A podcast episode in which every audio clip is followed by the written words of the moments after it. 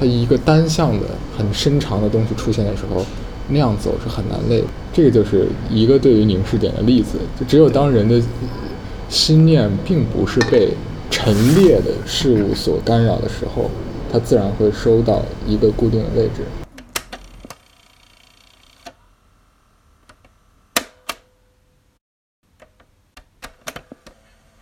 都在大都市里，一个是重庆的万州机场，它进去的时候，这有一个特别大的一个落地玻璃窗，然后旁边就都是候机厅的，就是一些位置。就他转机的时候，有一些人是在那等着的嘛，他可能等二十分钟就又上飞机了。然后这前面这块是飞机，就是停机的坪。嗯。你一下飞机的时候，他是从飞机下来，你得需要走到机场走进去的，他不是直接接到那个。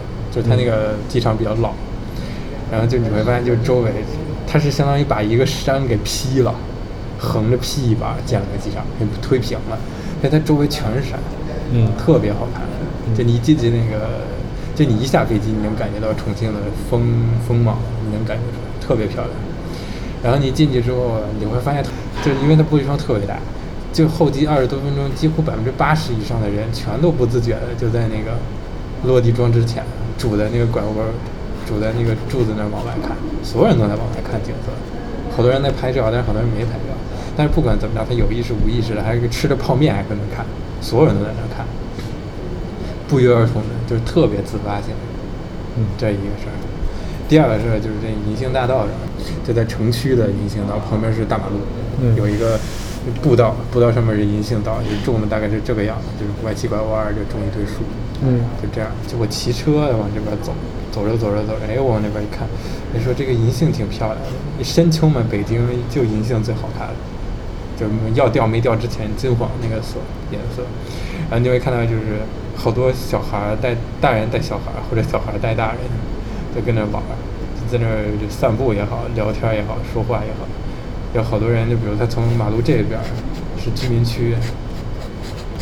这居民区，它有一个红绿灯，他就直接就过去，然后就是过来看一看，有些人就照照相，就大大家都有很放松的感觉，就这两个 instance。嗯，我讲，你什么反应？对啊，你也竖个大拇哥，然后就完了。对，他们自然就想去看自然的东西，对，挺对的。对，然后你就会想到一些事情，就是你会发现，就是。这个事情其实是非常 encouraging，也不是说 encouraging，你你你意识到这个事情就挺好，嗯，你就会你感觉是有希望，就是它不管它是在人造物的那个包裹当中，它嗯裹的多时间再久，它只要看到一些东西，它是能反应过来，嗯，它知道什么东西是它可以向往，是，是什么东西是美的，如果笼统的说。但你一般尽量不这么说，因为你一说美，肯定就马上有较真儿的就问什么是美，啊，但你可以不那么说，就它有一个，它是有那种导向性，你是可以被导过去的，嗯，而且是很自发的，而且是就是可能甚至这个在看这个玻璃的这帮人里面，有很多人可能都是常年呀看手机，不会去注意周围的情况，嗯，那他他是那个时空感，他是不在现实里面，嗯，他是在虚拟世界里面，嗯。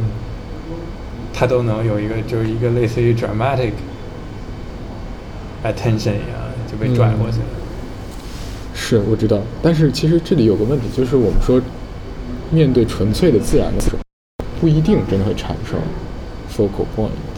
对，自然不一定提供凝视点。focal point 永远不是自然给的。对，嗯，对。但但但你你既然说 focal point，你得说什么是 focal point。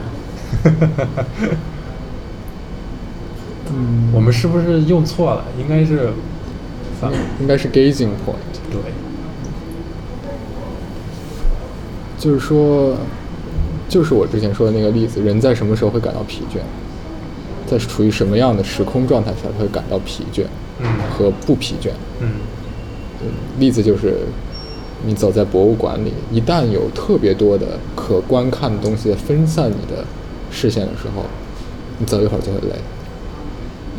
但是在你走一个长长的走廊，那个走廊只有一一排一排的窗户，窗户中有光进来，它一个单向的很深长的东西出现的时候，那样走是很难累的。这个就是一个对于凝视点的例子。就只有当人的心念并不是被陈列的事物所干扰的时候，它自然会收到一个固定的位置。对，那个陈列的事物就是你把它放大来看，就到都市里面，嗯，实际上就是一个又一个广告。对，一个又一个不同，就是完全没法相容的建筑物，或者是工作模式状态，或者有一个又一个完全毫不相干的微信消息。对，是这样。就这些东西。对。但是，现在反过来说，你刚才举的举的这两个例子，银杏大道和重庆的机场，对，它给到了一个开阔的、通向自然的一个视角视角，而且是特别的。对。但我想 focus 的视角是，但我想说的是，不一定这个视角就产生了，我觉得效果更好的凝视点。自然本体不提供这个凝视点。我知道，它之所以在这个这种情况下之上如此有用，其实并，你先说的自然吧。对，我没说自然，没说自然，我只是说这两个 scenery。对，你自己看看。但是我是为了拓展一下。对，但是。所以言下之意就是，我并不认为这是自然干的事儿。我觉得是自然的事情。我知道是自自然提供的契机。对。但是就是它是在这样的都市环境之下才能凸显出来。因为自然的景观，它即便没有凝视点和人造的特别分散的那种景观也不一样。它也有个，它它是 simple 的。对。它是很简单的，或者很单一的。对。就不管是什么，而且就由于这种 contrast，所以你才会更容易进入到那个状态。是什么 contrast？就是你坐飞机在上面听音乐、看书，然后就被飞机包着，突然出来那一下，就那一瞬间，是很管用的。嗯，是。但我并不否认说，如果它这个玻璃窗外头是一个人造的一个什么一个空间景观，它不会有这样的效果。嗯嗯，是是可以有的。可以的。我只是说，就是在这两个情况之下，那个 contrast 是我。嗯，不是说他最后就看了，嗯，那银杏大道那个事儿也是同理。你在北京这么一个连随便免费能再待的地儿都没有的一个地方，你突然出现那么一条道，其实是非常有用的。嗯，而且但是如果你比如拿乡村的人，你把他到那两个地儿，他不一定有那感觉。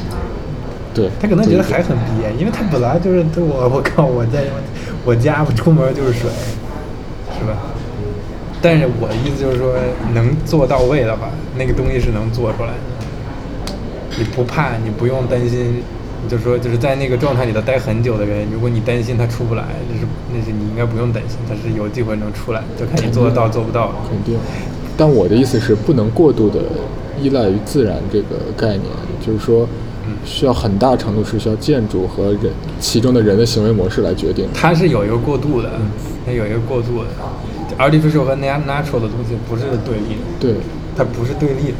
其实，其实自然是很好的 gazing point，在作为它不被 gazing point，就是 as gazing point focus 的时候，啊，它是最好的 gazing point。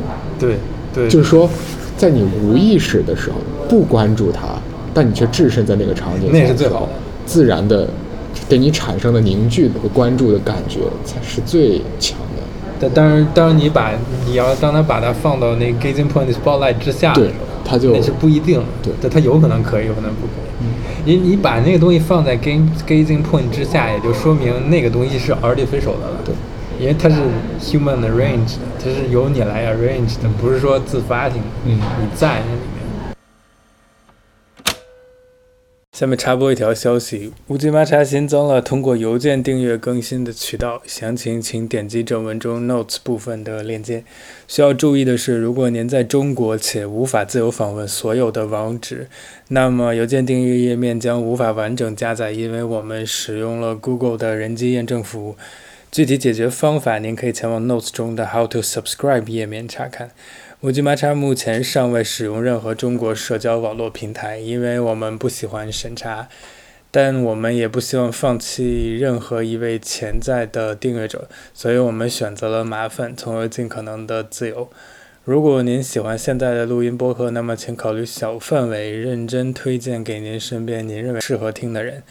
也欢迎通过订阅继续关注我们今后的项目动态，大概是这样。